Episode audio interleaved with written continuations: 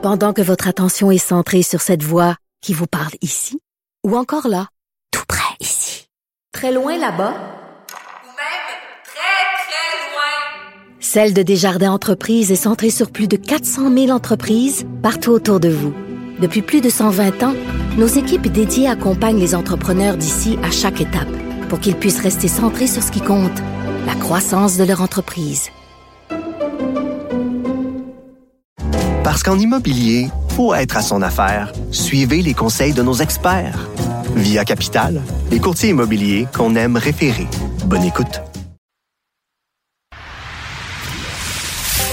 D'une halte routière à l'autre, aux quatre coins du Québec. Là-haut sur l'autobus. Cube Radio. Cube Radio. Rouler dans les coulisses des élections québécoises. Antoine. Bon mardi à tous. Aujourd'hui à l'émission, dans sa chronique Les actualités de l'histoire, Dave Noël retrace le parcours du Parti conservateur du Québec de Camillien Houd à Éric Duhem. Après Houd, le parti fusionne avec l'Action libérale nationale et s'avérera peu déterminant jusqu'à il y a un an. Dave nous apprend entre autres que le slogan de Camillien Houd était Soyons enfin maîtres chez nous. Mais d'abord, mais d'abord, parlons des coulisses de la politique avec quelqu'un qui les a bien connus. Antoine Robitaille suit la course au pouvoir, tout en respectant les limites de vitesse. Là-haut sur l'autobus. Bonjour Marc-André Leclerc. Oui, bonjour. Marc-André est commentateur politique, il a été chef de cabinet notamment du chef conservateur Andrew Scheer. Et tu publies, Marc-André, ces jours-ci, Confidence politique, incursion dans l'entourage de nos élus aux éditions du journal. Je vais dire, euh, avant de parler du livre que j'ai trouvé bien intéressant, J'aimerais échanger sur ton texte où tu donnais un conseil euh, d'ancien des coulisses à Dominique Anglade. Euh, ça va tellement mal dans sa campagne qu'il lui faut faire une pause, disais-tu. Euh, pour Mme Anglade, s'arrêter et se relancer est une nécessité. Alors, as-tu déjà donné ce conseil-là à un autre politicien? Qu'est-ce qui t'a amené à le donner pour Mme ben, Anglade? Ben, en fait, là, moi, quand je regardais le début campagne des libéraux, Mme Anglade, ça me ramenait, Antoine, à, mon passé de, de nageur. Parce qu'avant de nager dans la politique, j'ai fait beaucoup de natation, dont la fameuse traversée internationale du lac Saint-Jean, euh, qui est chez moi, là, euh, dans ma ville natale, qui est à Robertval, au lac Saint-Jean. Ça m'impressionne, ça. Ça m'impressionne vraiment. Comme, comme sportif moi-même, là, j'en reviens pas. et, et ça me rappelait, Antoine, euh, que des fois, tu sport à traverser, c'est une longue journée. Hein. C'est une journée de boulot quand on traverse le lac Saint-Jean. Euh, c'est toujours le dernier samedi du mois de juillet. Ça dure 7, 8 euh, heures de nage sans arrêt. Euh, Incroyable. J'ai déjà vu des athlètes qui partent, puis tu sais, qu'à un moment donné, le casque de bain, le maillot, il est pas confortable, les lunettes sont mal ajustées, ça part tout croche. Oui. Là, tu tu t'entêtes à continuer. Là. Mais tu sais, ta course, ça dure 8 heures de temps. Fait que tu peux comme prendre une pause, arranger ton maillot, à replacer tes lunettes, changer de paire de lunettes, changer de casse de bain. Tu peux même changer de maillot dans l'eau. Après ça, tu repars. Fait que ton arrêt, oui, c'est chacun de prendre un 5 minutes d'arrêter sur ton 8 heures de course, ton 7 heures de course, mais à la fin, c'est bénéfique. Fait que quand je regardais le départ dans la course actuelle de Mme Andelade, où il y a des candidats nommés dernière minute, on arrive des endroits, il n'y a pas trop de, de, de militants, ben, t'es peut-être de garder, là. On va prendre un 24 heures où je ferai rien, ou un minimum d'entrevues, on va se parler, on va parler au caucus, on va parler à l'équipe, on va s'enligner comme il faut pour les, quatre dernières semaines qui nous restent, parce qu'il reste encore quand même beaucoup euh, de, de, games politiques à jouer. Euh, présentement, le long week-end de la fête du travail est fait. Les gens se reconnaissent à l'actualité politique. Les débats sont pas encore faits. moi, c'était le, bien humblement, c'était le conseil que j'avais pour Mme Anglade. Est-ce que tu as eu des échos de ce conseil gratuit-là, euh, fait en public? Euh, ben, j'ai eu beaucoup de beaucoup de réactions. Disons que mon texte a suscité beaucoup de réactions. Est-ce que les gens autour de Mme Anglade se sont inspirés au cours des derniers jours? Je ne sais pas. Mais vraisemblablement, c'est sûr que euh, oui, ça fait réagir les libéraux. Certains me disaient que c'était une bonne idée. Certains me disaient que j'étais fou allié, mais ça, c'est euh, tu sais quoi, Antoine, c'est le lot d'écrire des chroniques, mais c'est un conseil bien. Ben oui. Je pense que François Legault avait déjà fait ça dans une des campagnes. Il avait carrément fait une pause. De, il avait dit qu'il devait se reposer. Oui, oui, oui, effectivement, oui, tu as, raison. Puis je pense qu'il avait réussi là, à sauver quand même là, Euh, Oui, le- le- la 2014. Oui, exactement. Puis il avait fait un bon débat à TVA, si je me trompe pas. Ça avait permis de sauver ça. Oui, mais ça, ça peut se faire. Ça veut juste dire de, ça veut pas dire de partir une semaine sur cinq en vacances à, à Cuba, là. Mais ça veut juste dire, ça veut juste dire peut-être de prendre un, un moment, on s'arrête, on discute, euh, on bloque un après-midi, on change un après-midi de place.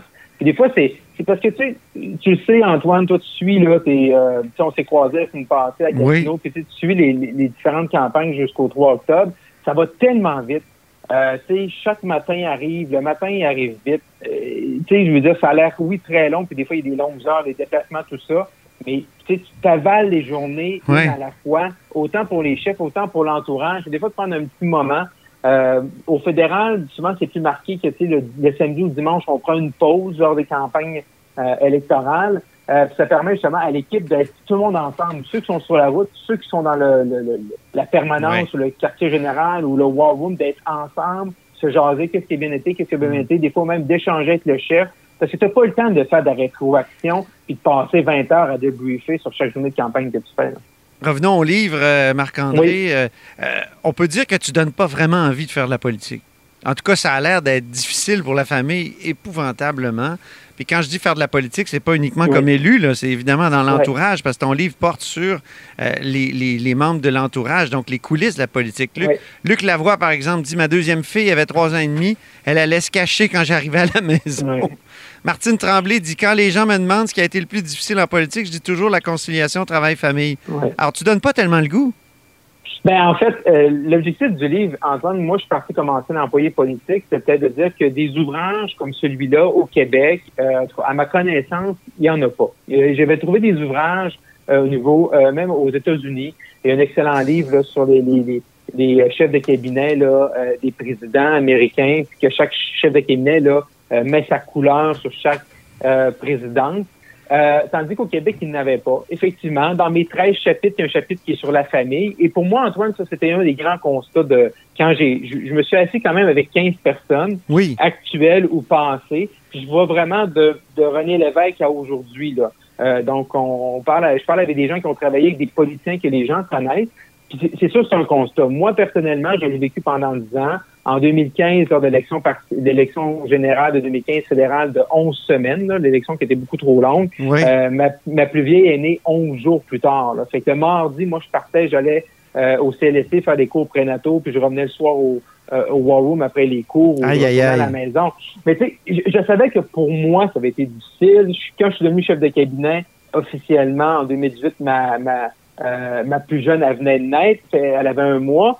Fait que ça, je, je savais que ça avait été difficile pour moi, mais en, en, en parlant avec tout le monde, avec les gens que Martine Tremblay, Louis Tabat, tu viens de citer, je me suis rendu compte que c'était difficile pour tout le monde présentement, que c'était difficile pour toutes les gens. J'espère que ça va pas décourager, mais quand même, quand tu fais des confidences politiques, euh, c'est un des 13 chapitres de la famille, Oui. mais je devais quand même être honnête et de présenter euh, de présenter cette facette-là, que oui, c'est exigeant pour les élus qui sont devant la caméra, pour le- eux et leur famille, c'est- aussi également pour les employés qui sont dans les coulisses et derrière la caméra. Mais on vit des émotions euh, très grandes, ça tu le dis aussi. As-tu une anecdote préférée sur euh, ce type de, d'émotions-là intéressantes là, qu'on vit en politique? Ben oui, oui, oui. Ben, si, si- si je prends euh, personnellement, et, et c'est ça, c'est pour ça que j'ai appelé ça confidence politique, parce que tu sais, les gens qui se sont confiés à moi, c'est leur défaite, c'est leur victoire euh, respective sur Ouais. les grands moments de notre politique provinciale, parce que je touche également le provincial et le fédéral. Ben c'est sûr pour moi personnellement, le 27 mai 2017, c'est ça que je changeais un peu ma carrière d'employé politique, c'est parce que c'était la course à la chefferie des conservateurs. Maxime Bernier devait remporter. Moi, j'étais dans le camp d'Endo Scheer euh, parce que je voyais pas M. Bernier euh, prendre les commandes de ce parti-là. Euh, on a remporté au dernier tour avec euh, 50,95 des, Oui. des points, des points. Euh, fait que c'est sûr que ça reste une journée euh, extraordinaire. là. Parce que tu commences la soirée, t'es deuxième, euh, tu restes toujours deuxième, l'écart se rétrécit, tu passes devant au, au dernier tour. Euh, c'est sûr que c'est c'est- sûr que je t'en parle, Antoine, j'ai encore les définitions de ça. Oui, ça, c'est oui. un accomplissement. Et quand on dit là, que chaque vote compte, là, euh, parce que moi, euh, tu sais, une course à la chefferie, c'est pas très sexy. Hein. Tu sais, c'est- c'est quoi? C'est souvent des cartes de membres, puis tu fais voter des gens. Là. Euh, et les conservateurs sont encore malheureusement là-dedans ces temps-ci. Oui, Euh, oui, il où va falloir qu'on en parle d'ailleurs. Ouais. Et, et, et, et je veux dire, et ça, ça avait beaucoup mar- marqué ma conjointe, c'est que le, la, parce qu'à un, certain moment, là, euh, il y a une date limite là, pour enlever les bulletins de vote parce que c'est des bulletins de vote par la poste. Et en 2017, là, euh, il restait plus de temps là, pour les, les délais de la, de la Poste et Poste Canada ou Pro, Later, peu importe le service de messagerie. Mais moi, j'avais décidé des gens, des supporters que je savais qui allaient voter pour mon candidat. J'avais dit, OK, est-ce qu'il y a des gens qui sont mal pris, qui n'ont pas eu le temps, puis il y en a qui ont levé la main. Fait que je suis parti de Gatineau, puis je suis descendu jusqu'à Trois-Rivières, puis je suis revenu à Gatineau. Puis le lendemain, je suis allé porter ces bulletins-là physiquement en personne sur les lieux du vote, lorsqu'on allait annoncer le chef. Mais, exemple, Antoine, à Trois-Rivières, là, euh, j'avais des gens qui m'ont dit, ben, moi, là, j'ai, voici mes bulletins, mais ma femme, à travail, est infirmière au quatrième étage, LC, puis elle a son bulletin avec elle, mais elle- est partie ce matin, elle me l'a pas donné. Ben, ce que j'ai fait, je suis parti à l'hôpital de Trois-Rivières, je suis allé dans, au quatrième étage, LC, puis je suis allé ramasser son bulletin de vote pour l'amener avec moi le lendemain à Toronto, là où on allait nommer les chefs. Mais c'est là que c'est pas de l'amour, là. Je veux Ouais. loin, tu sais, de- des Mais grandes rencontres, ça, ça vient par la suite. Mais ça montre comment tu vas être passionné, déterminé, puis que chaque vote compte. C'est ça. Que- Quelle est la plus grande qualité d'un conseiller politique, selon toi? Euh, Est-ce que c'est la loyauté? Tu as un bon chapitre sur la loyauté? Oui. Ben, la loyauté, c'est important. Ça, c'est super important. Il faut que tu sois loya- loyal. Mais tu sais, ça veut pas dire d'être loyal. Ça veut pas dire d'être aveugle non plus. Il faut que tu sois capable de donner de, la- de la rétrospection, puis capable de dire, ben là, on est dans le champ, tu sais.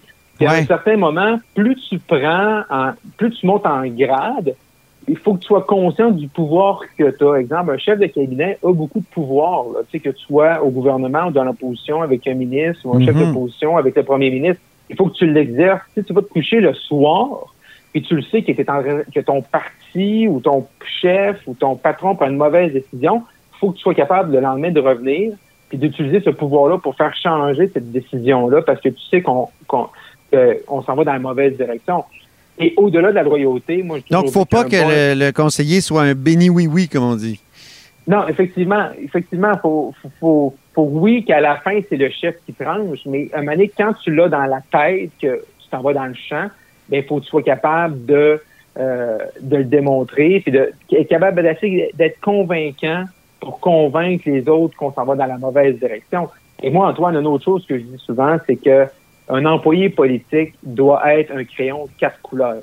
Il faut que tu sois capable d'être débrouillard, polyvalent. C'est ça. Pendant cinq minutes, pendant cinq minutes, tu peux gérer une crise, exemple, lorsque tu es chef de cabinet ou directeur dans un cabinet, euh, gérer une crise dans un caucus, un député qui veut déposer un projet de loi qui est contre les valeurs de ton parti, puis cinq minutes après, faut que tu sois capable de gérer la facture d'hydroélectricité euh, pour la résidence euh, officielle de ton patron parce que là, il y a un problème ou que la commission nationale, peu importe, arrive, qu'il faut changer le toit de la, de la résidence officielle parce que le toit qui coule. Euh, puis après ça, cinq minutes après, faut que tu gères la tournée parce qu'il y a un problème.